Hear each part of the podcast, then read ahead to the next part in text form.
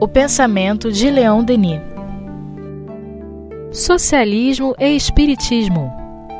Com Luzia Matias e Jailton Pinheiro.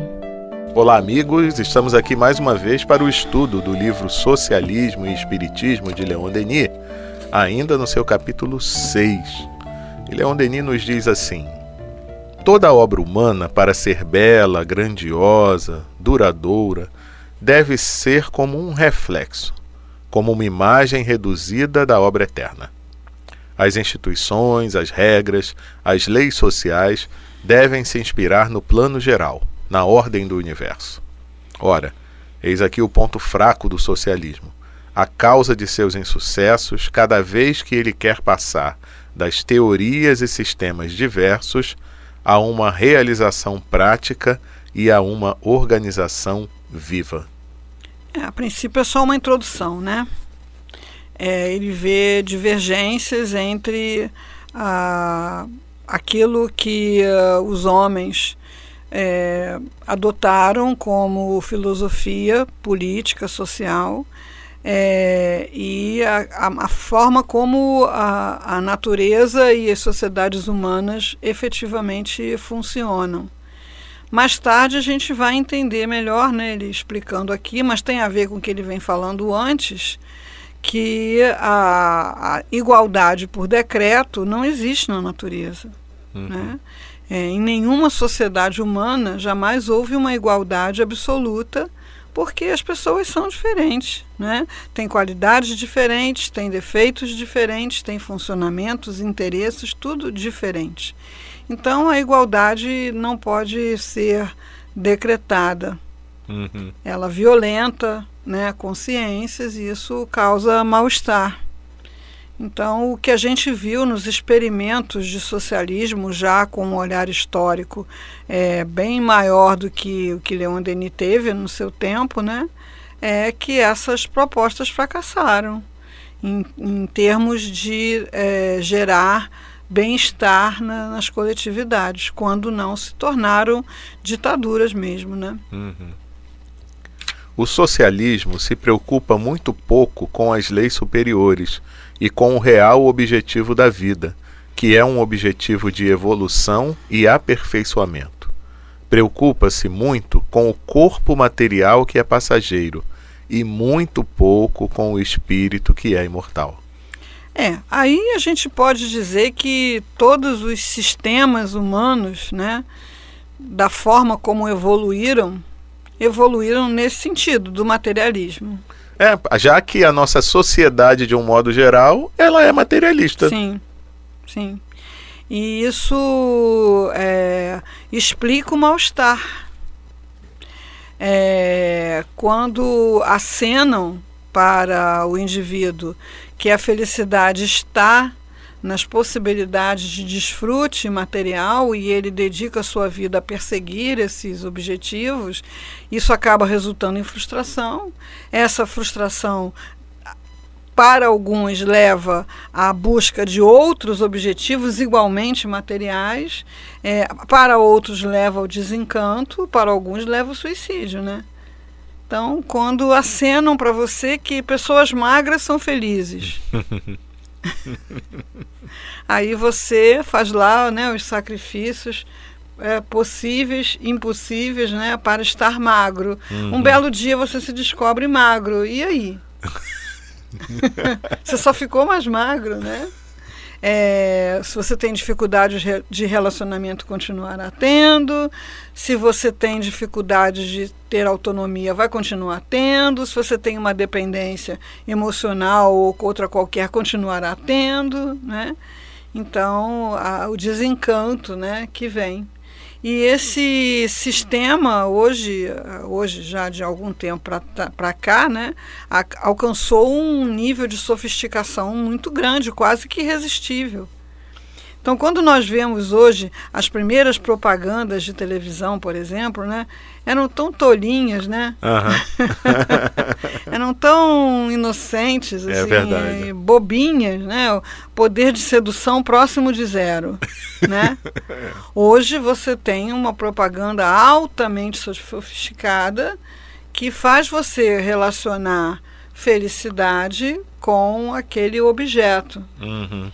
É, me chama muita atenção as propagandas de automóvel. Uhum. Então, é, a, a, a, noiva está entrando na igreja para casar, é, vai entrando, vai entrando, olha para a chave do carro no bolso do pai, cata a chave na bolsa do carro do pai, sai correndo, entra no jipe, tira a, a, a grinalda e sai desembestada. Pronto, está livre. E feliz. E feliz, claro. Uhum. Então, se você for uma pessoa que compra aquele carro, você vai conseguir se libertar de tudo que te oprime. Basta ter aquele carro. Uhum. Então você vai poder dizer adeus ao relacionamento se ele te oprime, ao trabalho se ele te oprime, seja lá o que for, porque aquele carro te oferece essa, essa, esse sentimento, essa emoção de liberdade, essa sensação de liberdade. Isso. É, não importa se você vai para onde com esse carro, não, se vai acabar o combustível, o se você tem se... dinheiro para botar mais. o carro, a propaganda acaba com o carro perdido no meio do nada. Porque a propaganda só está vendendo a possibilidade de você se, liber, se libertar de qualquer coisa se você tiver esse carro. Se o seu carro for outro, não. Mas esse carro te dá isso, né? É, a, ou tem outro, por exemplo, medo, né? Hoje, é, hoje, sempre o ser humano tem muitos medos, porque a, o planeta é, de certa forma, hostil, né? são é, cataclismas, são doenças, são, né? Nós somos fisicamente frágeis em relação às forças da natureza. Então nós temos um medo atávico, né, de temporal, né, de, de vendaval, de fogo, natural, né? E aí começa lá um vendaval, um temporal, aquele temporal vai piorando, vai chovendo, vai inundando as ruas, já vindo aquelas ruas alagadas, transformadas em correntezas, e o cara está em casa. Quando aquilo alcança o auge, ele pega uma prancha de surf, entra no carro, sai com o carro naquele temporal e vai surfar na, na enchente, né? Então quer dizer assim, compra esse carro que você vai ficar corajoso desse jeito. Uhum. Você vai vencer todos os seus medos. Você me fez lembrar de uma propaganda, nem lembro mais qual era o carro, mas que aquilo eu falava assim, gente, porque o slogan no final, né? Porque dizia, quem tinha aquele carro era, né, sensacional. Sim. Aí no final, ou você tem ou você não tem. é. Aí já pensou quem não tem? Sim. Quem não tem fica arrasado. É. É, e aí, o, e, mas a, o objetivo não é que você fique arrasado. O objetivo é que você fique desesperado para ter aquilo. Para ter, independente de como seja que você conquiste aquilo. Ou você ali. vai trabalhar 24 horas por dia, ou você vai se corromper, ou você vai se endividar, porque se você tiver o carro, você o terá. E aí a pessoa está lá com o carro e não tem nada. Só tem o carro. Não veio o resto da não propaganda. Não veio o resto para crianças, né? A boneca na propaganda fala com a criança, né? Troca confidências. Aí a criança quer aquela boneca. A mãe, às vezes, também vai lá, se endivida para comprar aquela boneca cara para chuchu, dá para a criança, a criança vai com a boneca para o quarto e a boneca muda. Aí você vai ver, a criança pegou a boneca, cortou o cabelo, rabiscou o olho dela com canetinha, tirou a roupa. É o mínimo que ela pode fazer para expressar a sua frustração, né? Então, assim, quando eu não é, propicio ao ser humano a, a, as possibilidades dele evoluir, evoluir intelectualmente, evoluir moralmente, porque essa é a finalidade da vida, é, e aceno com essas situações materiais como sendo, olha, a felicidade mora aqui, a felicidade mora ali, a felicidade é para quem faz isso, a felicidade é para quem faz aquilo. É, eu crio uma frustração, uma um, doença, né? E em muitos casos a frustração é tão grande que termina em depressão, em suicídio, né? Uhum. Verdade. Ora, já vimos que as instituições que não estão em harmonia com os princípios eternos estão destinadas a perecer. O socialismo deve, antes de tudo, reunir o conjunto das forças e dos conhecimentos de maneira a dar uma maior impulsão à evolução do homem durante a sua estadia sobre a Terra. O verdadeiro socialismo consistiria então em estudar, em observar as leis e harmonias universais para realizá-las tanto quanto possível na Terra, tanto na ordem física quanto nas faculdades do espírito e nas qualidades do coração. Somente quando cada indivíduo tiver adquirido a perfeita saúde da alma e do corpo, o domínio de si mesmo, quando as coletividades tiverem tido plena consciência de seus deveres e de seu destino, é que a humanidade avançará com passos mais seguros na estrada do bem. Até lá, será necessário esperar provas, catástrofes, males de toda sorte, pois existe uma correlação em tudo, e a desordem dos espíritos leva à desordem da natureza e da sociedade. É um discurso duro, mas que se confirma, né? Verdade. É, até eu busco para mim e busco comunicar é, a esperança. É, mas não é porque nós buscamos é, cultivar a esperança é, que a gente é alienado e cego diante do que está acontecendo, né? É, então, assim, depois que Leon Denis escreveu isso, veio a Segunda Guerra Mundial, a bomba atômica, a Guerra Fria, o aquecimento global. E a humanidade ainda reluta né, em prisioneira de paradigmas materialistas. Né? Uhum. Mas, por outro lado, nunca teve tanta organização é, não governamental, né, é, movimentos partidos de pessoas, inclusive muito jovens, é, que estão começando a, a, ter voz, né? E aí a gente tem esperança nessa, nessa mudança. Por quê? Porque as pessoas estão menos dependentes do pensamento é, de governos. Uhum, uhum. Estão mais críticas em relação a governos e governantes e buscando trazer para si a, o protagonismo, né? Então, isso para mim é um sinal de amadurecimento, como aquela criança que uh, passa por um período de rebeldia né, em relação às autoridades e depois ela consegue construir para si mesma uma visão de mundo mais adequada do que que tinham as gerações passadas. Né? Evolução, né? É, é. sempre evolução. Mas a gente Lei do progresso. É, mas a gente preferia que não precisasse botar fogo na Amazônia, né? Não precisasse. não, é, não. não precisasse é. derreter os polos, Isso. não precisasse, enfim. Oremos. Oremos ao Senhor. Objetar-se-á que a massa humana é ainda pouco apta à compreensão das altas verdades, mas pelo menos é incumbência dos chefes do movimento assimilá-las a fim de orientar a caminhada da multidão que os segue em direção a um objetivo nobre e elevado. É, assim, até hoje a gente observa que o comum das pessoas deseja uh, ser uh, cuidada, né? Ser atendida, até em relação à religião mesmo, tem essa posição. Faz parte de uma religião para ter algum tipo de privilégio, né? Sim. para ter suas necessidades atendidas, para ser poupado das dores que alcançam a todos os seres. Né? Então, é, realmente, o, o grande, grande massa humana mesmo, como ele fala aí, é ainda não tem como aprender uma organização social tão é, lúcida, tão evoluída, mas os dirigentes é, precisariam né, estar demonstrando isso. Está é, me vindo à mente, né, uh, nem sei, nem me lembro o nome dele, um que foi presidente do Uruguai.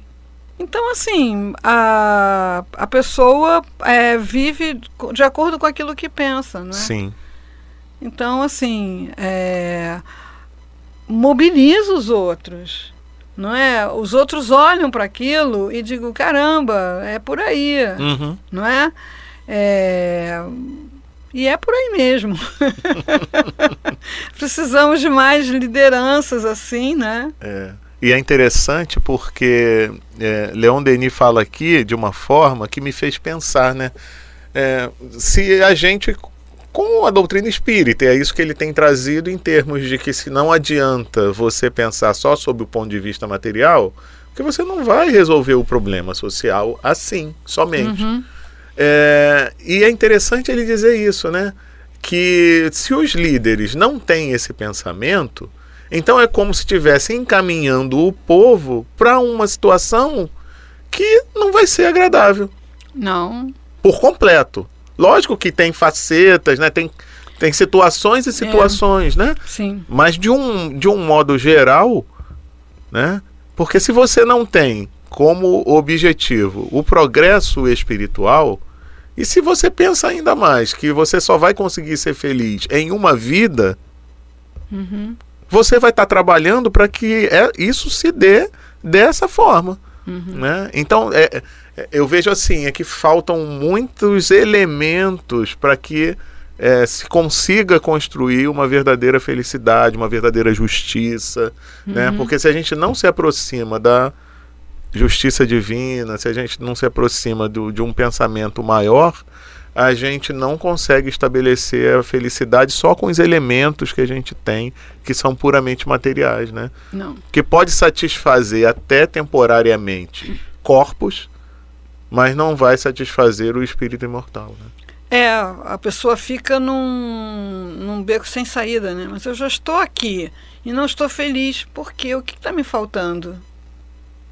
É, que é aquela velha história, né? Como você falou da, do carro, né? E eu já ouvi de uma pessoa, poxa, eu considerei o tempo todo que eu era infeliz porque eu não tinha dinheiro. Agora eu tenho e eu ainda não me vejo feliz. Exato.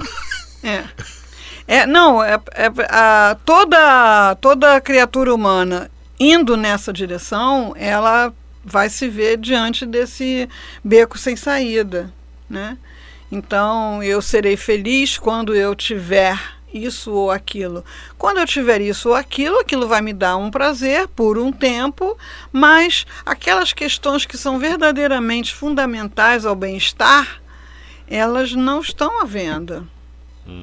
Então, já tive a oportunidade de estar em hotéis, em passeios agradáveis, né, com pessoas né, de boa condição econômica, mas é, com brigas, com questões de, de ciúme, com questões de desrespeito, com questões de abuso.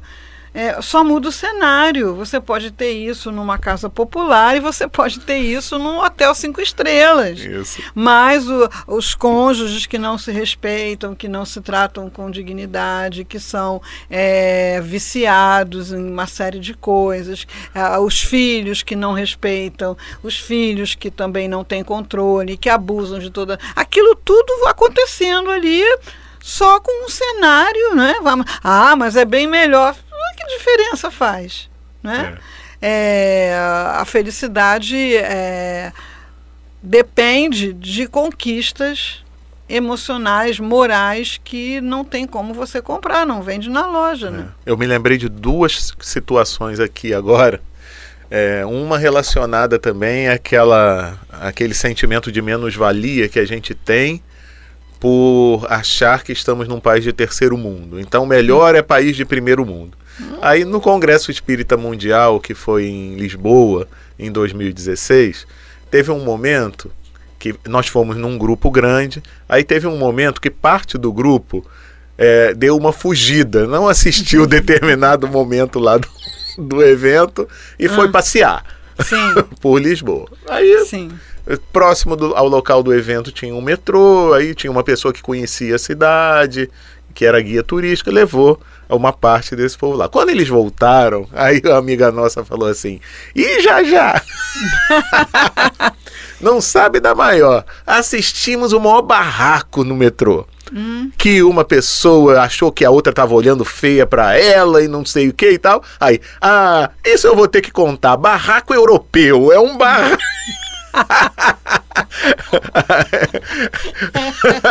Porque aquela história, ela pensava, não, as pessoas são melhores, civilizadas, não vai ter esse tipo de coisa. Olha, né? é, a gente vai para um, um país como turista, é uma experiência e volta achando que a vida naquele país é a vida de turista que você teve lá. Uhum. Então, assim, turista é muito bem tratado, né? Turista é muito bem acolhido. Por quê? Porque você está pagando. é, uma pessoa que vem ao Rio de Janeiro, né, é, ela vai achar que o Rio de Janeiro é Copacabana, Ipanema, né, uh, o mar, Isso. o Museu do Amanhã, é. né? Aquele, Pão pronto, de açúcar, cocová. Já, é, já vi o Rio de Janeiro. Ah, Rio de Janeiro é lindíssimo, é isso, é aquilo, né? É, então, assim, a pessoa que vive no Rio de Janeiro, Rio de Janeiro é o pior lugar do mundo, né? Eu já conversei com algumas pessoas assim. O Rio de Janeiro é o pior lugar do mundo. Isso aqui é guerra, isso aqui é isso e é aquilo. Então você me explica porque todos os anos vêm milhões de pessoas é, para o Rio de Janeiro. Uhum. Né? O Rio de Janeiro atrai né, milhões de turistas em N ocasiões do ano, né? e alguns vêm só para ir à praia. Muitos vêm só para ir à praia. É, por que, que eles vêm? Por que, que eles não vão? Acho que ninguém vai fazer turismo na Líbia, né? Síria. na Síria, né? É, por que, que eles vêm? Aí a pessoa, ah, porque são malucos. Não, não são malucos. É porque você conhecer uma cidade como turista é uma coisa. Agora, em qualquer cidade, na melhor cidade do mundo, com as melhores condições socioeconômicas do mundo, se a pessoa não tem valores morais, ela vai estar em conflito, em frustração, em tristeza, em depressão. Até ligadas ao clima, né? Uhum. É, países muito desenvolvidos socialmente, que não tem problema social, problema social não existe. Não existe pobreza, uhum. não existe miséria, não existe nada disso, e altos índices de depressão porque faz pouco sol. então, assim, é, não é por aí, né? Não, não, é por aí. Não basta construir uma, uma cidade cenário né, para uhum. a felicidade que todo mundo ali dentro será feliz. É, é busca, é crescimento, é aprendizado. É. Né? E a outra situação foi recentemente, eu ouvi de um senhor, num evento do Fraternidade Sem Fronteiras que teve aqui no Rio. É, para os voluntários do, do, da, da, da, instituição e tal aqui no Rio de Janeiro. Então foram poucas pessoas, né? E aí eu, eu fui, porque convidaram, eu falei, eu vou lá, vou lá para prestigiar. E aí eu ouvi de um senhor que vai numa dessas caravanas para para África e tudo mais, uma coisa que eu falei, meu Deus do céu, como, como são as coisas, né? Ele disse que num, num lugar lá que era bem é, bem pobre mesmo. Eu não lembro agora se foi Madagascar ou Moçambique. Eu acho que foi Madagascar. É, eles foram visitar, fora da aldeia que eles já atendiam, outras próximas para ver se num futuro eles poderiam ampliar o trabalho. E disse que teve uma situação que eles estavam chegando numa casa e quando os moradores viram, é, se apressaram para recebê-los alegres, felizes, né? É, é uma casa completamente pobre, diz que só tinham duas cadeiras dentro da casa, né? E que quando chegaram eram os dois, estavam os dois, ofereceram as duas cadeiras para os visitantes, eles sentaram nas esteiras e começaram a conversar numa animação, numa felicidade, ofereceram um pouco que tinham para os visitantes. Aí esse senhor disse que quando saiu de lá, parou e lembrou dos problemas dele, das situações de vida e tudo mais. Aí ele, meu Deus, eu acho que eles aqui são mais felizes do que eu. Uhum. é, provavelmente. é, Mas assim, a gente também não pode se manter numa condição de primitivismo, né? Uhum, Para uhum. não, não viver as complexidades. Isso. Né? É, o processo é de evolução, né? Uhum. Eu acho que essa situação, ela me faz lembrar de um companheiro que nós tivemos no grupo do estudo do Leon Denis, e que era apaixonado pelos índios. Ele só falava dos índios, porque a vida dos índios, porque a sociedade indígena, porque não sei o quê. Eu fiquei querendo entender aquilo, né? Porque você fica é, diante de um paradoxo. O que, que a gente faz? Voltamos atrás? Voltamos a ser índios? Voltamos Como é a que viver... tá, tem até lá no livro dos espíritos, É. estado de natureza. né? Voltamos a esse estado Aham. e a, a explicação que me veio na época, não sei nem se foi do próprio livro ou se foi alguém que falou e eu achei que fez sentido, é que quanto menos evolução tem o espírito, mais tutelado ele é, né? Com então, certeza. Essas, essas sociedades muito primitivas ainda, né, em termos de, de progresso intelectual, inclusive, mais intelectual do que moral, elas, elas vivem muito dentro do magnetismo e do pensamento dos espíritos que as Isso, porque são acompanham. guiadas quase que constantemente. É a mesma coisa que é. acontece com a infância nossa. Exatamente. Né? Então tá tudo direitinho porque o pai está constantemente guiando e conduzindo E aquele filho. impedindo que É. ele apronte, né? Isso. Na hora em que ele se vê livre dessa Isso. tutela, aí ele vai mostrar o que ele aprendeu, o que Isso. não aprendeu. E essa fase que a gente vive é exatamente essa, da gente aprender a usar o livre-arbítrio. Uhum. Né? É. Com responsabilidade, entendendo que toda Então, assim, ação ah, tem uma O consequência. índio não tem casa, eles vivem todos numa casa comum, né? É, tudo igual e tal. É, E também né? tem variações, né, Luzia? Cada tribo tem a sua, é. sua Então, assim, forma esse, de sociedade. essa, esse modelo de sociedade, é, nós vamos viver um dia, mas por escolha, né? É isso aí. Não porque aprendemos da tradição que é assim que se vive. Isso, né? isso. E não me é permitido optar por outra por outro comportamento. Acho né? que você está tocando no ponto, porque é exatamente essa ideia de Leon Denis. né? Não Hum. tem como ser nada assim imposto. Exato. É. Não tem como. É, no determinado momento de evolução que a gente está, né, é, essa tutela tem que se afastar um pouco para que a gente exerça o livre-arbítrio né, É. e faça as nossas escolhas. Então, o que a gente viu né, nos países que adotaram o socialismo foi que rapidamente se constituíram em ditaduras. Né? É verdade.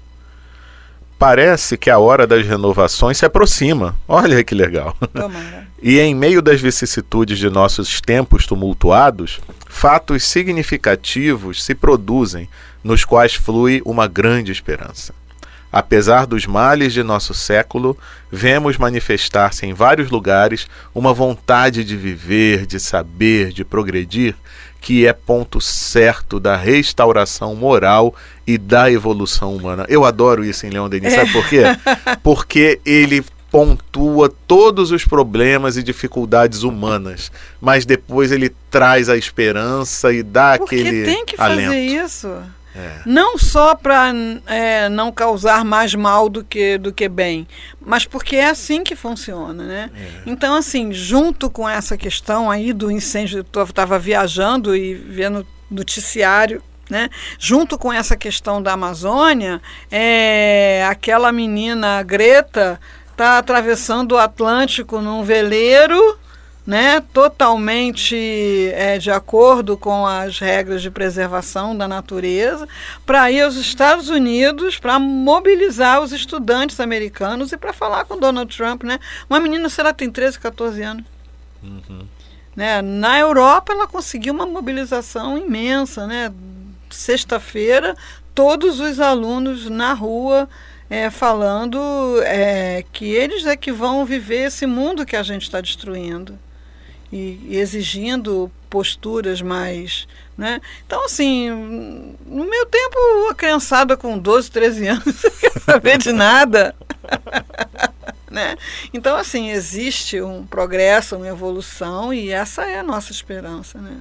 É verdade. E é isso. hoje, com essa esperança, nós encerramos por aqui. Na semana que vem, a gente volta com a continuidade, talvez o último programa desse capítulo 6 do livro Socialismo e Espiritismo de Leon Denis. Um grande abraço e até lá.